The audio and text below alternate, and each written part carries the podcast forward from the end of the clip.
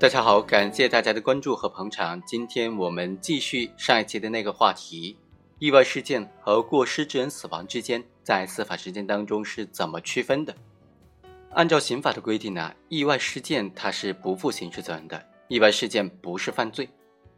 而过失致人死亡呢，将面临三年以上七年以下的有期徒刑，情节比较轻的呢，也将判处三年以下有期徒刑。在实践当中啊，区分。意外事件和过失致人死亡，它的标准就只有两个：第一，行为人对于他的行为造成了危害后果，主观上有没有过失；第二，他的行为和危害后果之间有没有刑法上的因果关系。上一期呢，我们就通过穆某的这个案件做了初步的分析。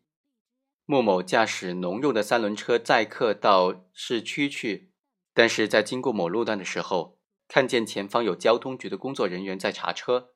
他因为担心自己的车辆有关欠费啊，以及违章的改造车辆的这种情形被查获，所以他就将车开进了村子里，在李学华家中附近让乘客下车。但是因为李学华家中的这个电路啊，它完全不符合安全用电的标准，而且将接口裸露，导致这个改装之后的车的顶棚。正好触碰到了这个裸露的电线头，最后呢，导致其中一名乘客在抓扶手的时候，直接就触电身亡了。在这个案件当中，穆某的行为该怎么定性，就是意外事件和过失致人死亡之间该怎么区分的问题。它就涉及到两个问题：第一，穆某对于被害人张某触电身亡的后果，主观上是否有过失；第二。被告人私自改装车辆的违法行为和张某触电身亡的这个危害后果之间有没有刑法上的因果关系？上一期我们就着重分析了第一个问题：穆某对于被害人张某死亡的后果之间有没有主观过失？经过分析，我们发现没有这种主观上的过失的。原因在于，首先他已经尽到了一定的必要的义务，他没有在人来人往的大马路上让乘客下车。而是拐到村子里，这是一个比较安全的地方，让乘客下车。他已经尽到了必要的安全保障义务。第二呢，他不可能预见到在村子里在低压电线下停车会发生这种意外事件，他更不可能预见到这个李淑华他的家的电线是不符合标准的，而且他的接线口是裸露的。所以我们认为说他主观上不存在过失。那。他私自改装车辆的这个违法行为，和被害触电身亡之间有没有刑法上的因果关系呢？首先来看看什么是刑法上的因果关系。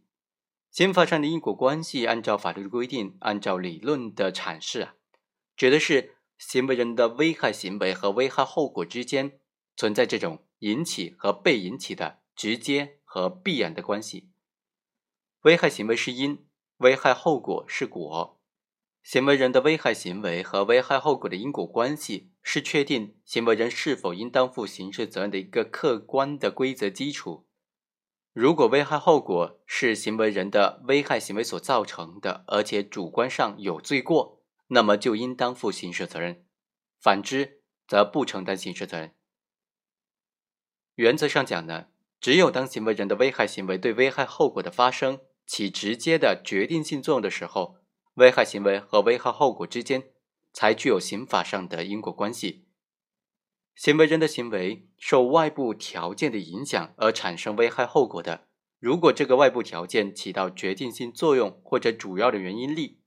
一般情况之下，行为人就不应当对这个外部条件所引起的危害后果负刑事责任。比如说，甲将乙打成轻伤，乙在医院抢救的过程当中，因为救治不当死亡的。那么，甲对于乙轻伤的后果是要负刑事责任的，但是对于乙死亡的后果呢，就不负刑事责任了。我们来看看本案，本案当中，穆某虽然私自的对车辆进行改装，导致车辆的车身呢高度违反了交通管理法规的规定，但是这一行为本身并不能够直接引起乘客张木森死亡的后果，所以不是导致被害人死亡的直接原因。被害人死亡的直接原因是触电，引起触电的直接原因呢？第一是李学明所接的这个照明线路的高度不符合家用电线的安全对地标准。第二，李学明所接的电线接头处没有采取绝缘的措施，导致这个电线呢线头裸露放电。穆某的三轮车呢，它的车脚行李架呢比较高。恰好呢，又接触在不符合安全高度的这个电线裸露处，从而带电。正是这两个方面的因素偶然结合在一起，才导致了乘客张木森触电身亡的事故发生。所以，应当说穆某的违规行为和被害人死亡的后果之间没有必然的这种直接的内在联系。所以说，他的行为和被害人死亡之间不存在刑法上的因果关系。当然，我们可以设想另外一种情形：穆某私自改装车辆，导致车辆的超高非常高，那么由此造成的交通事故，或者由此呢将马路上的这个电线直接给刮断，从而使得车身带电，导致人员伤亡。那么他的改装车辆的行为呢，就和死亡后果之间存在因果关系了。所以呢，我们认为穆某私自改装车辆违规超高的行为呢。虽然与被害人张木森触电身亡的结果之间有一定的联系，但是他的行为和被害人张木森死亡的这个结果没有刑法上的因果关系，而且主观上也不存在过失。张某触电身亡是穆某不能够预见的原因所引起的，属于刑法上的意外事件，所以穆某不构成犯罪。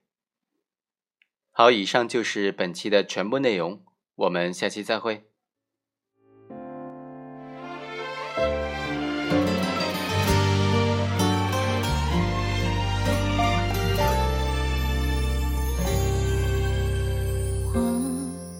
都会永远心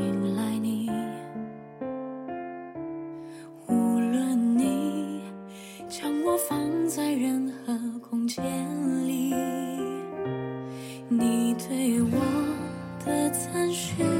是我最大的幸福。可是你要我怎样忘